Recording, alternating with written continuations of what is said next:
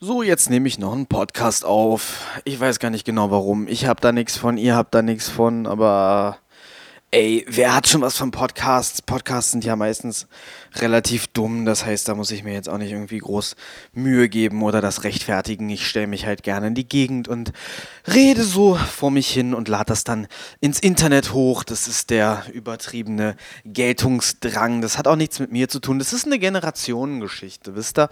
Das ist eine Generationengeschichte. Millennials, habe ich gerade gesehen, fängt wohl... Äh, ziemlich so mit meinem Geburtsjahr an. Also, und wir haben ja den Ruf, wir haben ja den Ruf, wir sind alles Schneeflöckchen und, und sehr, äh, drehen uns sehr um, um, um, uns selber. Äh, wo, ich, ich fühle mich nie angesprochen eigentlich, wenn es um Millennials geht. Ich habe immer das Gefühl, da geht es um 14-Jährige und ich bin ja jetzt schon sehr alt.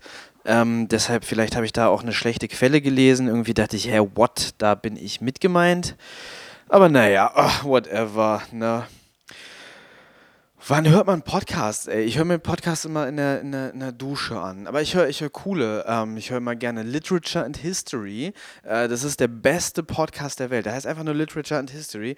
Und da erzählt, ähm, da erzählt ein, weiß ich nicht, Literature PhD über die äh, Geschichte der Literatur von Anfang an. Also er startet bei den Mesopotamiern, bei äh, Cuneiform. Ich höre das auf Englisch, ich weiß nicht, wie das auf Deutsch heißt. Aber was die da in Tonplatten geritzt haben, ne?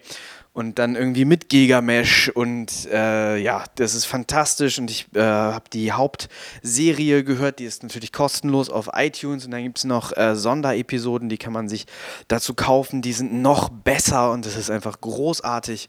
Und ich dusche deshalb immer eine Stunde, weil so lange geht so eine äh, so, eine, so eine generelle Folge von Literature and History. Möchte ich an dieser Stelle mal wärmstens empfehlen. Und ich habe gerade äh, The Faculty of Horror entdeckt. Das finde ich ziemlich gut. Das ist ähm, nach äh, The Evolution of Horror, was auch ziemlich gut ist. Ähm, der erste so horrorbasierte, horrorzentrierte Horrorfilm-Podcast, den ich gefunden habe, der nicht total dumm ist. Äh, ich, ich weiß nicht genau, was da los ist mit äh, so üblichen äh, Horrorfilm-Podcasts, aber da sitzen, glaube ich, immer so richtig, richtig dumme Leute dahinter, die ähm, Unsinn reden.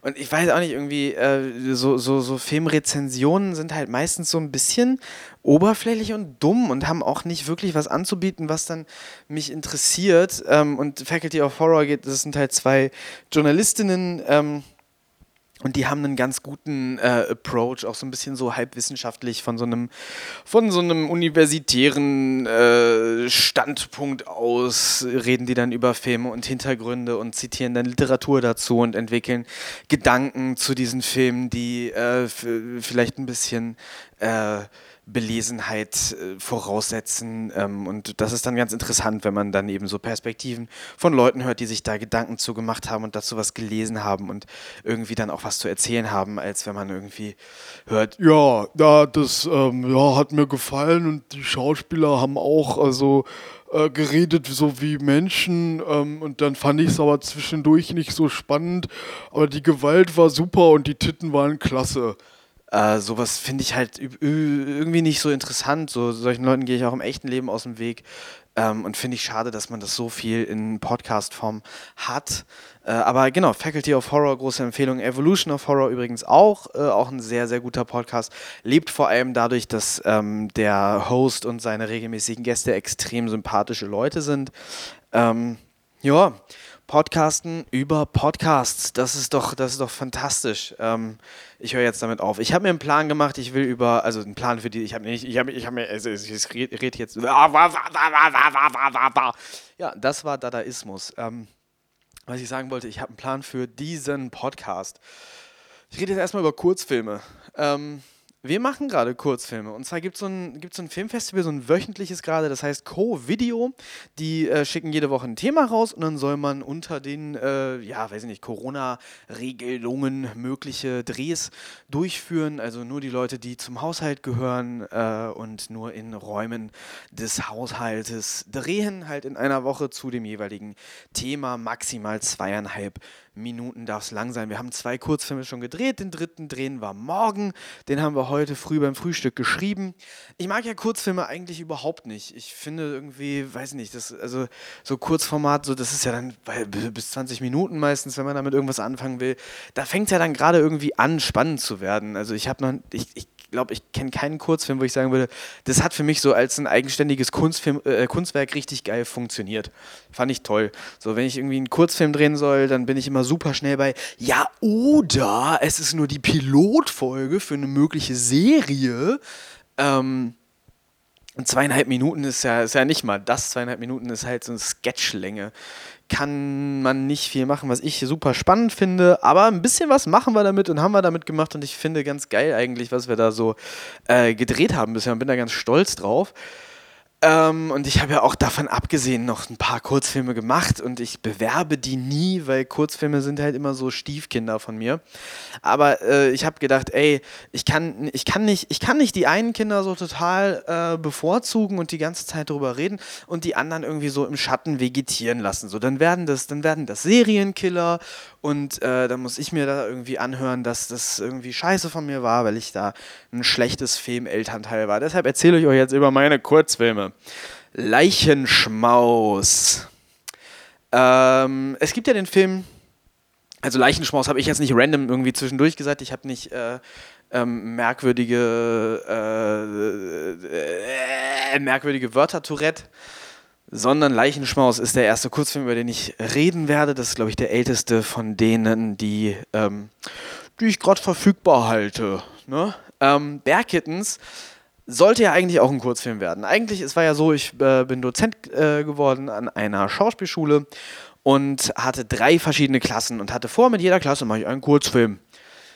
Drei Filme, drei Klassen. Ähm, und Berkittens ist dann explodiert und einfach so, ohne mein Zutun und ohne dass ich das wollte, ein Spielfilm geworden. Und das ist sehr schön und freut mich im Nachhinein sehr. Äh, eine Klasse hat ganz kurz vor dem Dreh gekniffen. Also ich hatte da, ich hatte mit denen auch einen Film entwickelt, Rollen für die geschrieben, mit denen entwickelt, mit denen äh, gebrainstormt, die improvisieren lassen, daraus ein Drehbuch entwickelt für einen Kurzfilm und geschrieben und einen Dreh geplant und so. Und dann haben die mir, glaube ich, ein paar Tage vorher gesagt, ja, hm, also wir wollen das doch nicht. Ich, ich weiß nicht warum, aber äh, die wollten irgendwie nicht drehen bin ich ehrlich gesagt äh, ein bisschen butthurt von immer noch, aber was heißt immer noch? Ich habe da, glaube ich, gerade zum ersten Mal drüber nachgedacht seitdem, aber ich war damals ein bisschen sauer, weil ich dachte, äh, jetzt habe ich da so viel Arbeit reingesteckt. Was heißt so viel Arbeit?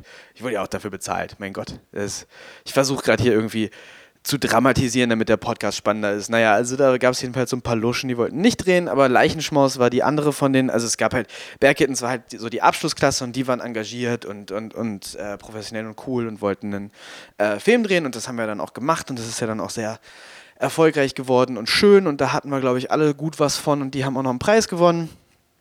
Und dann gab es halt äh, eine untere Klasse, die waren in zwei Gruppen äh, geteilt und die eine von den beiden Gruppen hat gesagt, na, wir wollen zwar Schauspieler sein, aber wir wollen nicht spielen.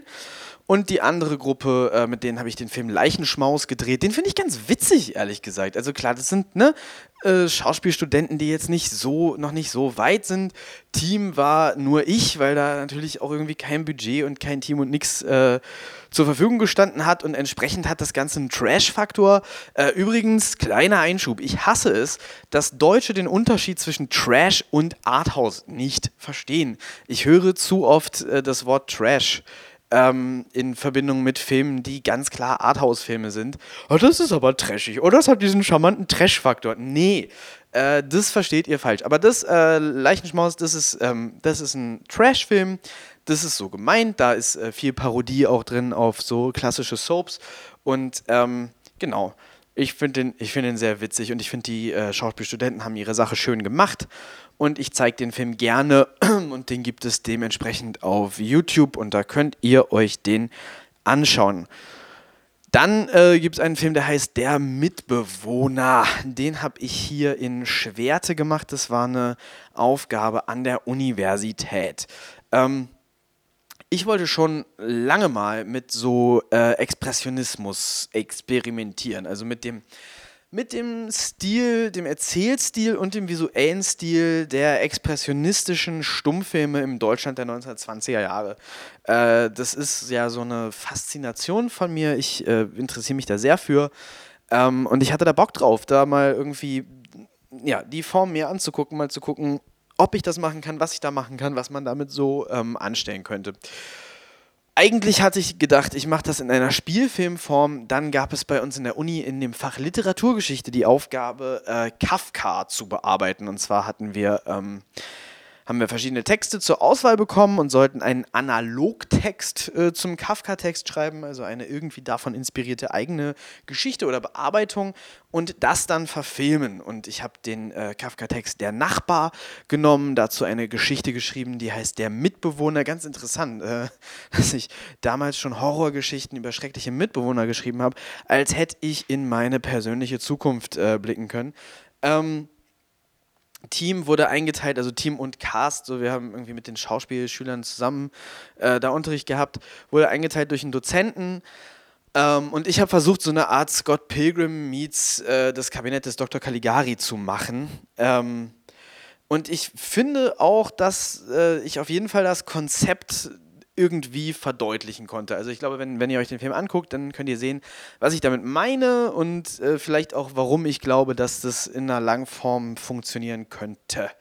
Äh, also konzeptionell, visuell ist das irgendwie da. Wir hatten zwei Tage Zeit zu drehen. Wir hatten eine Person aus, äh, ein Team aus zwei Personen und dann ein Cast aus Erstis. Ähm, also die da gerade erst angefangen haben und selbstverständlich äh, ne, alle diese äußeren Produktionsumstände, die merkt man dem Produkt an. Das ist jetzt, ich kann da jetzt wirklich nicht drüber sagen, dass das äh, eine perfekte Arbeit ist, aber es ist für mich auch einfach nur, dass ich gerne mal ausprobieren wollte, ähm, wie dieses Konzept funktioniert und mal vorstellen, äh, also zeigen wollte, was ich mir da eigentlich vorstelle, wie ich das eigentlich meine. Ähm, ich habe die Hintergründe gemalt und ich kann nicht malen und das, sieht man auch deutlich. Ähm, aber genau, so ein ähnliches Konzept würde ich gerne irgendwann mal eines Tages mit einem mit Profikast und in Spielfilmlänge machen. Ich glaube, dass das funktioniert und auch äh, nach der Erfahrung ähm, mit diesem Kurzfilm, glaube ich, das äh, ist eine Richtung, in die es sich lohnen könnte, mal weiter zu denken. Ich schreibe sowieso, also das ist auch, ich habe letztes Mal erzählt, was ich alles gerade an Drehbüchern schreibe, jetzt erzähle ich, dass ich noch mehr auf, auf der To-Do-Liste habe in der Richtung. Ich schreibe sowieso gerade, oder gerade, dieses Jahr, sage ich mal, möchte ich drei Bü Drehbücher ähm, schreiben, als so etwas wie Antworten auf expressionistische Filme. Eins habe ich schon geschrieben. Ähm, das äh, bezieht sich auf Nosferatu, beziehungsweise äh, na, deutlicher noch auf Dracula, aber es ist natürlich im, im Rahmen meines Expressionismusprojekts äh, in Bezug auf Nosferatu. Es ist, ähm, ja, ich sag mal, so eine Art feministische Version von Dracula, ähm, wo es um Mina und Lucy geht, die sich sehr stark an die Handlung von äh, Dracula oder halt auch, na nee, mehr Bram Stokers Dracula als Nosferatu hält, außer dass das Ende ein bisschen anders ist. Ähm, dann habe ich was, das bezieht sich auf Metropolis. Da möchte ich so eine Künstler-Romcom machen, die in der Welt von Metropolis spielt, weil hm, das ist auch so eine Richtung, in die zu denken, ich immer ganz interessant finde. Ich finde, es gibt kaum Science Fiction, äh, der sich nicht auseinandersetzt mit der Welt, die dann jeweils erzählt wird, ähm, sondern einfach mit Menschen und menschlichen kleinen Geschichten innerhalb einer Science Fiction Welt. Also es gibt jetzt ein paar Science Fiction Romcoms, ähm, und auch ein paar mainstreamige, aber es ist immer noch, es gibt das immer noch sehr wenig und ich glaube, da ist immer noch sehr viel Potenzial. Und ähm, ich habe mal ein Drehbuch geschrieben, das heißt Scheiße 2000. Im Rahmen äh, meines ersten Podcasts habe ich das mal vorgelesen. Also irgendwo bei mir auf Soundcloud gibt es ähm, Scheiße 2000. Äh, vielleicht Vielleicht werde ich das einfach mal hier in den RSS-Feed laden. Dann können sich das alle anhören. Äh, das ist also meine Lesung davon. Sehr alt, sehr alt, aber ich fand es ganz lustig. Und ich würde, glaube ich, gerne das Drehbuch mal nehmen und das äh, umdenken und befördern in die Welt von Metropolis. Das wäre irgendwie da so die Idee und dann äh, beim Kabinett des Dr. Caligari interessiert mich ähm, ein bisschen die Rahmenhandlung. Ich weiß nicht, ich, ich spoiler jetzt das Kabinett des Dr. Caligari. Der Film ist 100 Jahre alt. Wer ihn jetzt nicht gesehen hat, ist ein Idiot und hat es verdient, ihn gespoilert zu kriegen. Ähm, das Kabinett des Dr. Caligari hat eine Rahmenhandlung, die Fritz Lang sich dafür ausgedacht hat. Der war nämlich mal als Regisseur davon vorgesehen. Und der hat gesagt: Leute, euer albernes Experiment Expressionismus-Gedingse, das wird die Leute total irritieren. Wir müssen das einpacken in eine Rahmenhandlung, damit wir erklären, warum das so komisch ist. Ähm, und zwar muss ein Wahnsinniger in einer Irrenanstalt einem anderen Irren diese Geschichte erzählen. Und ähm, innerhalb der Hauptgeschichte von Das Kabinett des Dr. Caligari findet der Hauptcharakter, der eben der Erzähler ist, heraus, dass äh, Caligari äh, als Leiter einer Irrenanstalt arbeitet und da äh, dann zum Beispiel seinen Somnambulen äh, Cesare äh, her hat und, und irgendwie immer wieder Leute herholt, her hat, glaube ich, die, ähm, die er äh, irgendwelche Opfer ermorden lässt. Sag ich jetzt mal so, ich bin mir gar nicht sicher, ob das so ist, aber irgendwie ist Caligari da ähm, der, der, der Chefarzt und äh, wird dann abgeführt und ist überführt und bla und dann am Ende findet man raus, nee, das ist alles nicht so. Das ist hier tatsächlich ein Irrer und äh, Caligari ist wirklich der Chef von, diesem, äh, von dieser Irrenanstalt und äh, der Irre, der hat das einfach alles projiziert und sich ausgedacht. Ähm, das ist, wo Krakauer also, äh, drüber sagt, dass, ähm, dass das den Film quasi faschistisch macht. Also, dass das Hauptnarrativ äh, quasi sagt, hm, Vorsicht vor den Autoritäten und gerade in dieser Zeit, da sind ja viele äh, schwer traumatisiert aus dem Ersten Weltkrieg zurückgekommen und sind dann in diese fürchterlichen ähm, äh, Irrenanstalten dieser Zeit in Deutschland äh, geliefert worden, wo das Ziel halt auch nie war, die zu heilen, sondern die einfach irgendwie wegzusperren. Ähm, also, dass das eigentlich ist, was der, was der Film in seiner Haupthandlung aussagt, und dass aber die äh, Rahmenhandlung quasi sagt, ja, aber nee, nee, nee, nee, vielleicht denkt ihr, äh, die Autorität ist nicht so geil, aber das ist, weil ihr seid wahnsinnig und äh, in Wirklichkeit ist die Autorität ganz toll.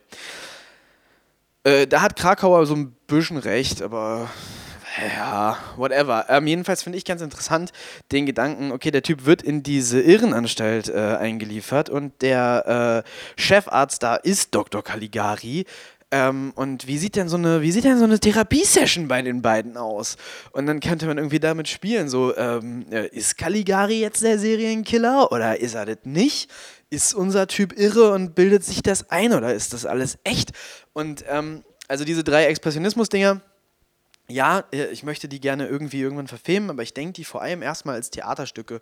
Irgendwie habe ich Bock, äh, die auf die Bühne zu bringen und dann, ah, ich denke, viel zu groß, aber ich, ich, ich äh, stelle mir vor, eines Tages das vielleicht mal machen zu können, dass man, ähm, dass man die Stummfilme zeigt, am besten mit Live-Musikbegleitung, so den einen Abend und den nächsten Abend äh, bringt man dann so ein kleines Theaterstück, was damit irgendwie korrespondiert auf die Bühne und dass man das mit diesen drei Stummfilmen macht, dann hat man so sechs Abende Programm, finde ich geil. Ähm, und dann kann man sich dafür irgendwie eine Karte kaufen und sich dann alle sechs Abende angucken. Und das äh, möchte ich irgendwie eines Tages machen. Und deshalb äh, denke ich diese Sachen so ein bisschen als Theaterstücke und dieses Caligari-Ding, es wäre halt total geil. Es wären zwei Personen, ein Akter, ähm, aber total spannend und ähm, habe ich richtig Bock drauf. Werde ich auch irgendwann demnächst schreiben. Diese Sachen schreibe ich so zur Entspannung, so zwischendurch, wenn ich, wenn ich irgendwie, ähm, wenn ich irgendwie mich zurücklehnen und Ruhe haben und ein bisschen den Kopf abschalten möchte, dann schreibe ich diese Dinger. Ähm, ja, aber ich meine, äh, Live-Veranstaltungen und den ganzen Theateraspekt und so, das kann man ja gerade sowieso, ist ja irgendwie alles außerhalb meiner Reichweite. Ähm, also liegt es seit das Dracula-Stück fertig ist so ein bisschen auf Eis, aber mal gucken. Äh, jetzt irgendwann demnächst wollten wir das Dracula-Stück hier mal lesen. Vielleicht wäre ich dann wieder gepackt und dann wird das weitergeschrieben. So, nächster Kurzfilm ist eine Kurzdoku, heißt äh, Lars Blömer inszeniert Der Sandmann oder so. Äh, schaut mal nach auf äh, YouTube. Das ist auch eine Uni-Aufgabe gewesen. Und zwar sollten wir halt eine Kurzdoku äh, drehen, ein Personenporträt, einen Film über eine Person. Äh, warum habe ich das gerade erklärt? Whatever. Äh, ja, auch eine äh, Uni-Aufgabe. Ich habe mir dann den äh, Regisseur und ich glaube Leiter eines Amateurtheaters hier in Schwerte als Subjekt, Objekt, Person, als porträtierte Person ausgesucht. Ähm, habe den zwei Tage lang gefilmt. Einmal bei der Generalprobe und dann bei der Premiere. Äh, weil ich irgendwie, ich, ich finde Dokus über Theater persönlich immer total interessant. Ähm, es gibt da eine, die heißt Die Tragöden aus der Stadt. Da geht es darum, wie äh, Fabian Hinrichs und es tut mir leid, dass ich seinen Namen nicht weiß, irgendein Choreograf slash Regisseur aus, ich glaube Frankreich, wie die zusammen sich zurückziehen in ein Haus auf dem Land, so mitten in der Walachei, so ganz. Ähm oh, ich habe übrigens äh, neulich gelernt, dass Walachei ein, tatsächliche, äh, ein tatsächlicher Landstrich ist, die Walachei. Und da hat äh, der originale Dracula äh, gelebt und gewirkt. Faszinierend, oder? Habe ich, also wisst ihr wahrscheinlich alle schon, bin ich jetzt, oute ich mich jetzt als dumm, dass ich das nicht wusste. Ich habe das gestern gelesen in einem Buch über äh, die, ähm, über die Dreharbeiten zu Nosferatu. Ja, whatever. Ähm, jedenfalls da irgendwo draußen haben die sich dann so ein Haus geschnappt. Äh, haben die sich ein Haus geschnappt und ähm, haben da eine Ein-Mann-Version von Hamlet äh, erarbeitet und darum geht es in dieser, ist auch eine Kurzdoku, länger jetzt als fünf Minuten. Wir hatten äh, Aufgabe, es darf nur fünf Minuten sein, ist glaube ich 20 Minuten, 25 Minuten lang oder so. Ich habe irgendwann von der Regisseurin direkt äh, eine DVD davon bestellt. Das ist, ich glaube, nicht irgendwo verfügbar. Warum erzähle ich euch davon? Um anzugeben, ist äh, fantastisch. Wenn ihr irgendwann mal das im Fernsehprogramm seht, was nicht passieren wird, ähm, guckt euch den mal an. Äh, ja, ähm, genau, ich habe äh, für diese, äh, für, für, diese, für diese Theater-Doku, ich habe zwei Tage gefilmt, Generalprobe und Premiere. Ähm, und und äh, mich interessiert halt so diese, dieses, das hat so eine Energie, so Theater, ähm, da, da ist dann so eine Spannung und so eine Nervosität, aber das, das hat auch, das, das hat was. Und sogar beim Amateurtheater ähm, ist dieser, äh, dieser Theaterstress da und ich fand das geil. Ich fand das auch schön, da die zwei Tage bei denen dabei zu sein. Ich fand den Text gut, den die äh, inszeniert haben. Die haben, ähm, also das hat der, der, der Blömer, glaube ich, auch selber geschrieben. Ähm, der ist Lehrer, Deutschlehrer, glaube ich. Äh, und der hat das halt, der hat ähm, ja, eine Bühnenversion von E.T.A. Hoffmann-Sandmann geschrieben, die äh, als Text für mich sehr, sehr gut funktioniert hat. Sehr solide, äh, großer Respekt. Ähm, die Inszenierung, die er gemacht hat, auch solide. Also klar, äh, ne, ist ein Amateurtheater, aber äh, ja, gute, gute Ideen und Instinkte und alles sehr schön bühnenreif und toll gemacht. Ähm, und ich glaube auch, also ja, ich hätte gerne so diesen Text, diese Inszenierung mit so richtig krassen Profischauspielern mal gesehen. Ähm, würde, würde glaube ich, glaube ich, richtig, richtig gut funktionieren. Äh, hat so natürlich auch gut funktioniert. Wie gesagt, ey, Amateurtheater hat ja immer sowas, ne, man sagt Amateur dazu. Es ist halt eigentlich, ist niedlich, ist niedlich, ist schön, ist cool. Äh, aber da ist wirklich, da war wirklich was, ähm, da war wirklich was drin, wirklich cool. Äh, und äh, mir hat es auch gefallen, so diese ganze, diese ganze Atmosphäre da. Und ich finde, diese fünf Minuten erzählen das ganz schön. Ähm, dieses äh, Theater hier sowieso, also hier gibt es in Schwerte halt dieses Amateurtheater, Theater am Fluss. Das sind die, äh, da gehört das dazu. Und die haben eine überraschend coole Stückeauswahl. Ähm, grundsätzlich, also äh, sympathischer Verein. Ich habe das dann, ich das dann im Unterricht gezeigt ähm, und irgendwie war, waren, die, waren die Lautsprecher ziemlich aufgedreht. Äh, ich habe dann von dem Dozenten als einziges Feedback bekommen: Ah oh ja, irgendwie waren die Lautsprecher hier gerade so total aufgedreht. Das war mir, das war mir zu laut. Das war alles. Ähm, deshalb schreibt ihr doch mal Kommentare ne, zu dieser fünfminütigen Kurzdoku. Ähm, weil sonst hat irgendwie noch nie jemand was dazu gesagt, außer dass die Lautsprecher zu laut waren. Vielleicht schreibt ihr mal Kommentare darunter bei YouTube. Wenn ihr schon da seid bei YouTube, könnt ihr die nächste Uni-Aufgabe. Ja, ich, es ist vor allem die Uni, die mich gerade dazu bringt, ganz viele äh, Kurzfilme zu drehen, aber whatever. Könnt ihr die nächste Uni-Aufgabe betrachten und zwar ähm, Warten auf Neuland. Da war die Aufgabe, der Film muss drei Minuten lang sein. Ich habe mich damit extrem schwer getan. Ach so, drei Minuten lang sein und äh, Themenvorgabe Neuland. So, damit habe ich mich wirklich, wirklich nicht, also, boah, weiß ich nicht, habe ich lange überlegt. Ähm, das war jetzt Anfang des Jahres. Ich hatte, habe ich eigentlich immer noch, so eine totale Arthouse-Phase. Äh, ich habe ähm, viel Bedatar und Bergmann geguckt äh, und ich wollte dann gerne so eine Plansequenz machen im Stil von Werkmeister Harmonies. Ähm, und mir ist aber nicht wirklich eingefallen, was, was dann da irgendwie sein soll. Ich dachte, boah, ja, irgendwas Postapokalyptisches. Und dann ähm, ist mir äh, Warten auf Godot eingefallen. Und ähm, ich habe dann so einen Text geschrieben, der quasi das Ende von, von, von dem Beckett-Text äh, liftet und das Ganze dann Warten auf Neuland äh, genannt. Und so ist das eigentlich alles relativ spontan entstanden und relativ undurchdacht. Und ich stand dann aber am Ende davor und dachte, ey, das Setting finde ich geil. Ähm, den Stil, äh, also der Stil gefällt mir persönlich einfach total. Das ist mein persönlicher Filmgeschmack und es hat mir sehr viel Spaß gemacht, das zu drehen. Ich mag diese Arbeitsweise.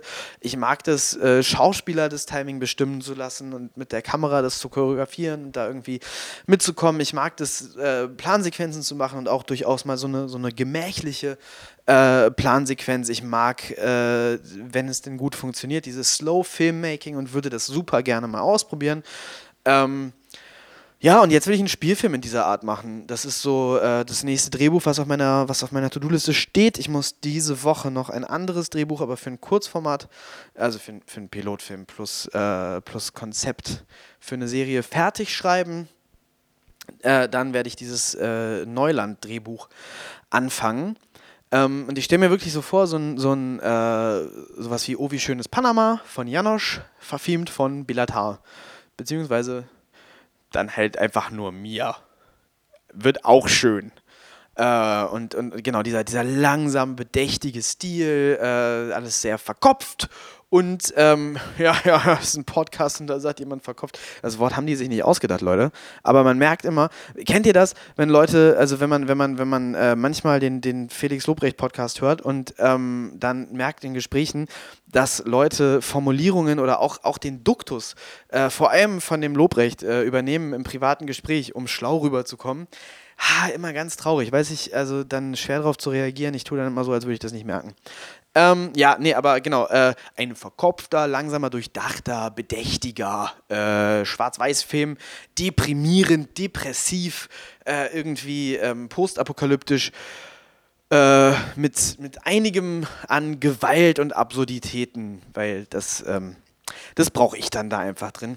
Ähm, irgendwo in irgendwelchen Wastelands muss man das drehen, also in Ostdeutschland, mit wenigen Schauspielern. Das könnte sogar, das könnte sogar Corona-tauglich sein. Mal gucken, vielleicht kann man das irgendwie, irgendwie sogar demnächst äh, produzieren, wenn da jemand, wenn man da irgendwie Geld für kriegt. Ne? Ich habe auch keinen Bock selber zu produzieren. Bist du Produzent und findest du diesen Pitch gut? Dann schreib mir mal. Ähm, ja, also wie gesagt, ich schreibe dieses äh, ich schreibe diesen, diesen Piloten noch fertig, das soll was, sowas Twin Peaksiges werden. Ähm, aber dann, dann schreibe ich diese Neuland-Geschichte. Ich habe auch krass Bock, äh, den Soundtrack dazu zu machen.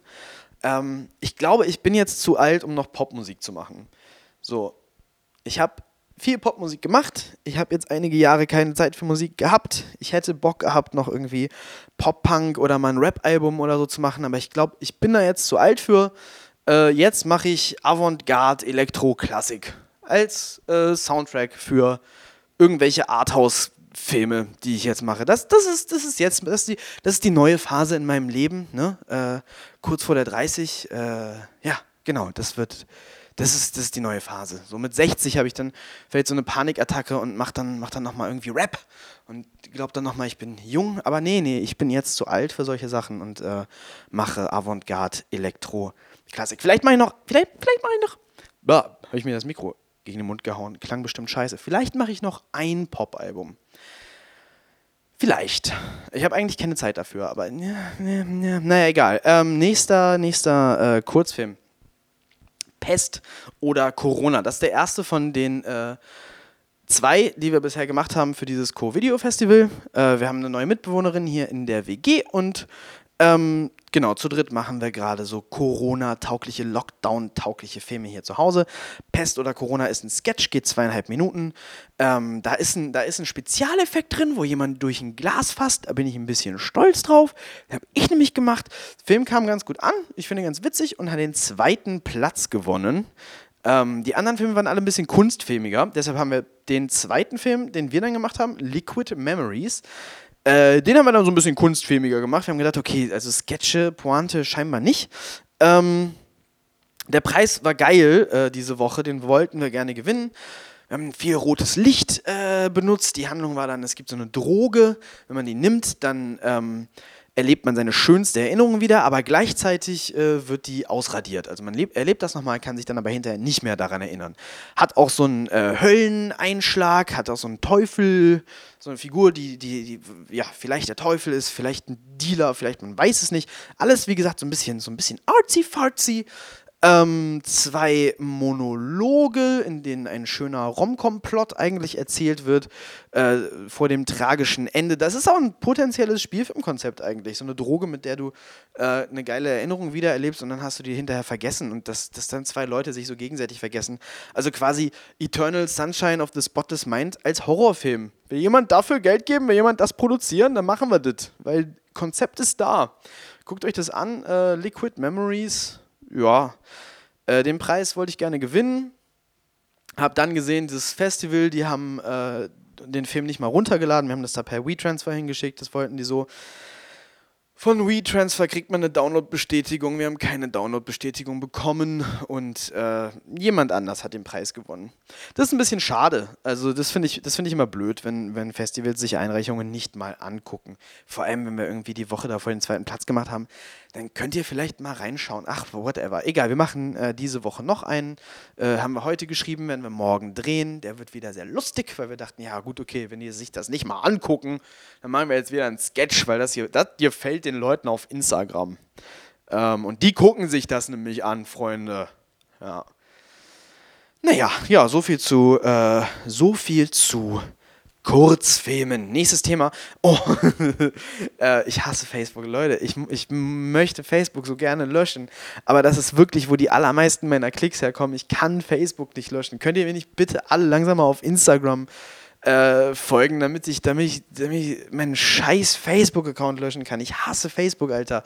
Man, äh, oh, hier, ähm, ich habe schon wieder vergessen, wie die heißt. Äh, habe jetzt auch keinen Bock, das zu googeln. Es gibt so eine Bildungskinderserie aus Frankreich.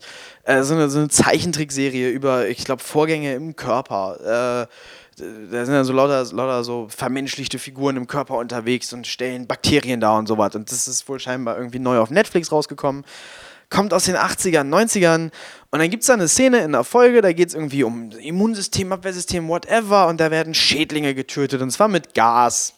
Und in der deutschen Synchro, und ey, es gibt so viele Gründe, Synchros scheiße zu finden, ja, aber ey, boah, in der deutschen Synchro fand es irgend so ein Hurensohn witzig, ähm, die, diese, diese, diese Schädlinge, die dann da vergast werden, jiddisch zu synchronisieren. Weil wisst ihr, Juden, Gas, hihi, ist das lustig.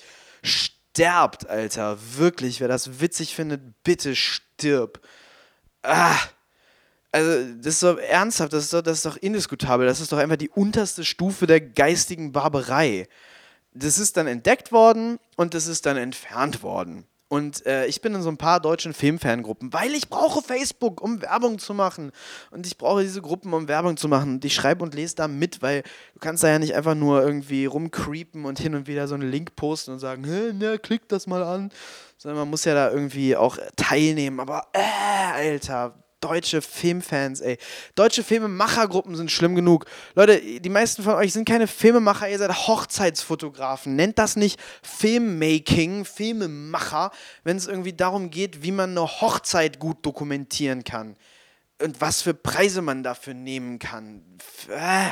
Aber Filmfangruppen sind noch viel schlimmer. Der, der Hauptpost, der da gemacht wird, ist, dass Leute da irgendwie ähm, ein DVD-Cover äh, posten und dann dazu schreiben, und das gucke ich jetzt. So, ja, okay. Warum hast du das ins Internet geschrieben? Oder, oder diese ewige Synchro-Debatte. Leute, wenn du einen Film synchronisiert geguckt hast, dann hast du den Film nicht geguckt, sondern eine minderwertige Alternativversion. Das ist ja deine Entscheidung, das kannst du ja machen, aber das kannst du nicht wegdiskutieren. Äh. Egal, ja, inhaltlich ist da alles unglaublich stumpf und äh, jetzt äh, weiß ich auch, was so, so, stumpfe Leute politisch so denken. Die fanden den Holocaust-Joke, äh, ernsthaft, ich habe das in mehreren Gruppen, in mehreren Postings gelesen, äh, in, in, in, den Kommentaren, das war schockierend. Die fand, fanden die Leute da irgendwie geschlossen, entweder nicht schlimm oder halt witzig. Wieso, was haben die denn? Das ist doch lustig. Ne, versteht ihr das nicht? Wegen, wegen, wegen Juden und Gas. Das, habt ihr den Gag nicht verstanden oder was? Ist ist doch total lustig. Alter, ich hasse Facebook bah, mit solchen, ah, dass, dass man überhaupt mit solchen Leuten in Kontakt kommen soll. Das ist doch eine Zumutung. Zumutung. Ja, naja, aber ich brauche das für Werbung. So, Filmempfehlung. Filmempfehlung. Ich, ich äh, handle jetzt hier so die Kategorien ab. Es ist kein Film, das ist eine Serie. Ähm, ich empfehle euch nämlich jetzt Salad Fingers. Habt ihr geguckt? Wenn ihr nicht geguckt habt, habt ihr was verpasst. Geht gucken. Wenn ihr geguckt habt, ist das wahrscheinlich ein paar Jahre her. Guckt mal wieder. Das ist grandios. Äh, ich gucke das gerade wieder als Inspiration für den äh, Neuland-Film, von dem ich erzählt habe, dieses postapokalyptische Ding, weil im Grunde will ich Salad Fingers machen. Ja?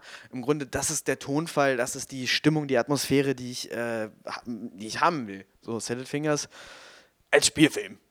Äh, ja, im, im, Grunde das. Wenn ich die Rechte kriegen würde, würde ich auch einfach einen Salad Fingers Spielfilm machen, anstatt mir da selber was auszudenken.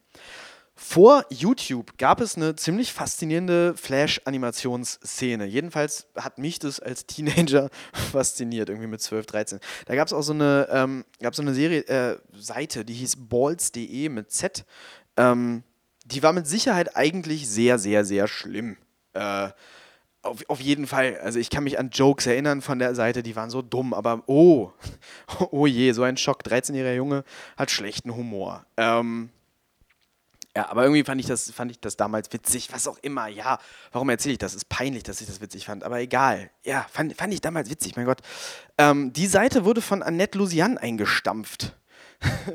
äh, das ist ein bisschen unsympathisch tatsächlich. Der hat irgendwie dieses Lied, das Spiel in irgendwie abgewandelter Form in, äh, parodiert und dann hat sie da die Anwälte drauf gehetzt und die haben den Typen in Grund und Boden geklagt und arm gemacht und er musste die Seite schließen. Ich weiß gar nicht, wie, ähm, ich weiß gar nicht, ob das auch rechtlich so, so koscher war, aber ja, Bolz.de, ähm, Annette Lusian hat es getötet. Bolz.de war jetzt nicht super toll, aber weiß nicht, so eine kleine Animationsseite einstampfen, weil die einen Witz über dich gemacht haben. Annette, Annette. Dann gab es noch die Happy Tree Friends, das war auch dumm aber fand ich auch super.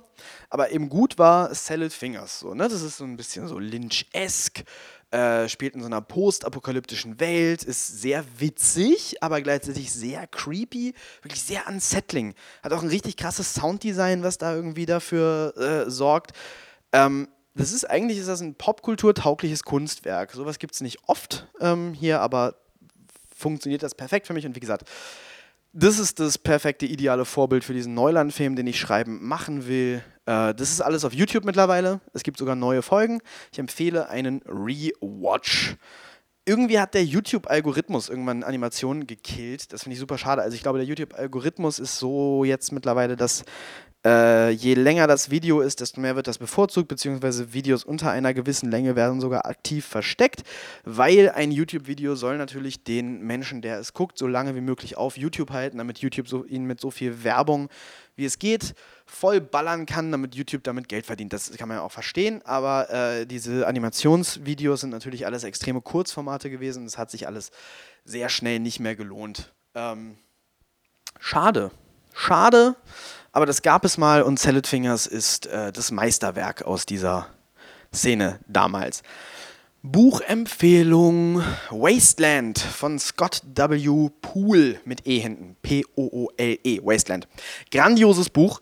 Ähm, es geht darum, wie der Erste Weltkrieg den deutschen Expressionismus und der deutsche Expressionismus den modernen Horror äh, geboren hat ich wusste vorher kaum was über den Ersten Weltkrieg und mir ist äh, vor allem total aufgefallen, dass es ein historisch, für mich auf jeden Fall, sehr bildendes Buch war. Also es geht viel um Geschichte und man erfährt viel, was ich äh, in der Schule nicht gelernt habe. Fand ich gut. Ähm, Expressionismus, ja, habe ich jetzt auch schon sogar in diesem Podcast irgendwo schon mal gesagt, finde ich eh super spannend. Ähm, und dieses Buch mit dem Buch, was ich das letzte Mal empfohlen habe, The Haunted Screen, ergibt ein prima Bundle. So, bei dem einen kriegt man viel äh, Hintergrund und bei dem anderen kriegt man viel über die äh, Kunstwerke. Ähm, ja, Übrigens, äh, nebenbei, äh, dieser, also, also das, das habe ich jetzt äh, im, im, Haunted Screen, wo ich gerade da gerade im Kopf bin, ja, machen wir mal kurz einen Gedankensprung, habe ich äh, darüber gelesen und habe ich wieder gedacht, ey, das ist eigentlich so faszinierend.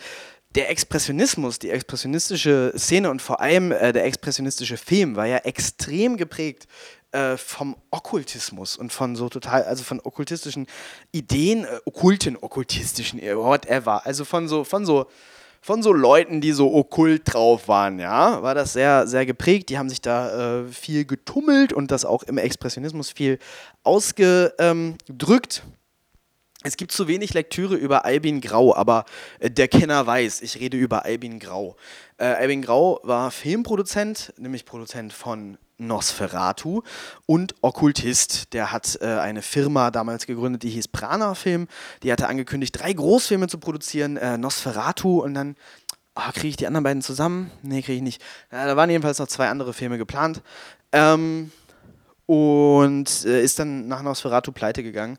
Übrigens glaube ich nicht wegen dem äh, wegen, wegen der Klage von der Stoker-Witwe, sondern weil die viel zu viel Geld für Werbung für Nosferatu ausgegeben haben.